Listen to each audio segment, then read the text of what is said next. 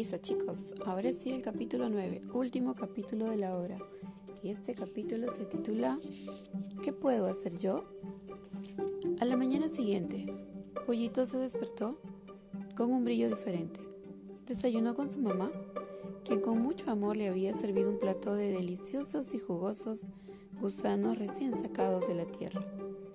Cuando se fue al colegio, se puso a pensar en lo afortunado que era por tener a una mamá tan buena. También pensó en la tierra, la Pachamama, la Madre Tierra, que como madre buena daba con amor todo lo que tenía. Cuando llegó al colegio la maestra estaba hablando de un tema al cual Pollito no le prestó atención. Pollito, ¿en qué estás pensando? dijo la maestra muy enfadada. Pollito le dijo a la maestra, Maestra, ¿supo que ayer fue el día del planeta? ¿Ayer apagó sus luces? La maestra sorprendida comentó que sí.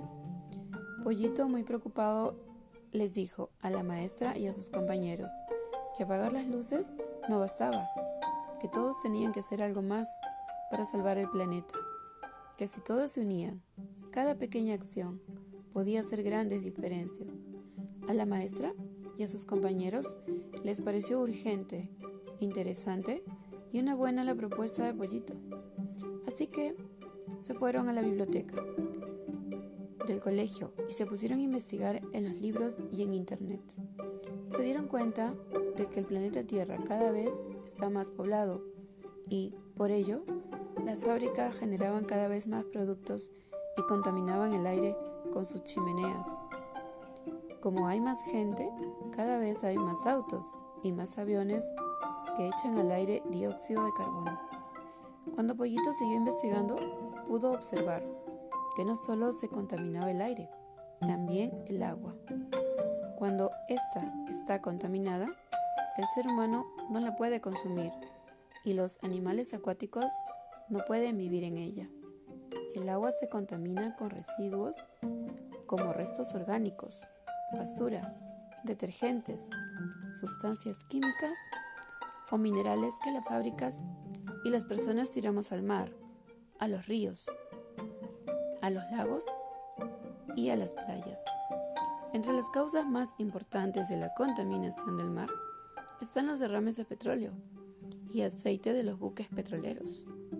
Otra causa son los accidentes nucleares que ocurren por los desechos radioactivos de algunos hospitales, de centros de investigación, laboratorios y centrales nucleares. Pollito se puso a temblar de terror, pues leyó que para generar la energía radioactiva se emplea plutonio y además uranio, que no solo contaminan el agua, sino también la tierra y el aire, y son veneno para los seres vivos. La maestra comentó que la tierra se contamina con abonos, fertilizantes y venenos artificiales para plagas de insectos, para las hierbas malas y los hongos. Pollito y sus amigos de la escuela descubrieron que la contaminación daña los órganos de los animales y de las demás personas, especialmente su sistema nervioso y su aparato respiratorio. También que causa enfermedades como la bronquitis, la laringitis, el asma y otras más, además de trastornos neurológicos como mareos y dolores de cabeza. Incluso, en los peores casos, pueden producir cáncer.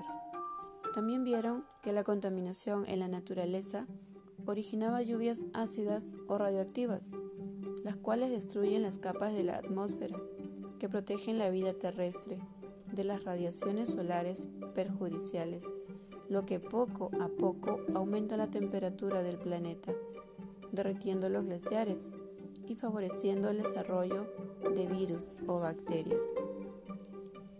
Pollito, sus compañeros y la maestra tomaron conciencia de que el tema de la contaminación era muy serio y de que el Día del Planeta no debía ser solo un día, sino todos los días.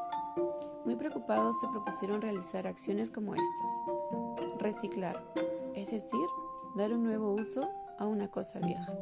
Reutilizar las cosas antes de desecharlas. Reducir el consumo de energía eléctrica, agua y objetos innecesarios. Elegir alternativas adecuadas para evitar contaminar, tales como caminar más y usar la bicicleta en vez del auto. Ayudar con acciones sencillas como apagar los aparatos eléctricos cuando no estén en uso, reducir el tiempo de la ducha y no dejar correr el agua inútilmente. Aquel fue un día de escuela lleno de investigación, conversaciones y propuestas, pero Pollito salió más contento y animado que nunca.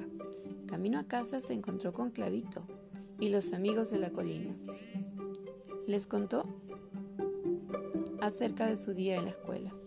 Hay tantas cosas lindas que podemos hacer por nuestro planeta, suspiró Pollito. Me encantaría ser ambientalista cuando sea grande.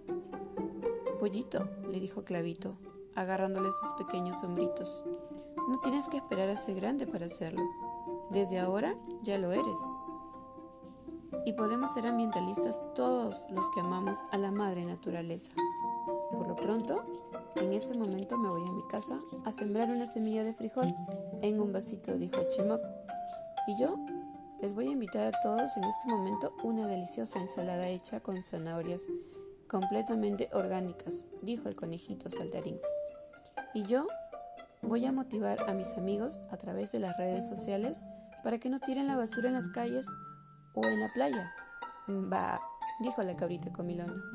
Oh chicos, cuánto hemos aprendido gracias al apagón mundial, exclamó la gallina, pero aún hay mucho más que aprender. Sí que sí, gritó el travieso Cuy. El día del apagón mundial encendió una nueva luz en los corazones de los amigos de la colina. ¿Y tú? ¿Estás dispuesto a cambiar el destino del planeta? ¿Te gustaría ser un activista del reciclar, reutilizar y reducir? Anímate y únete a Pollito, Chimoc, Clavito, el conejo, la cabrita, el cuy y la señora gallina para mejorar y sanar el planeta. Y así termina nuestra obra, chicos. Fin de la historia.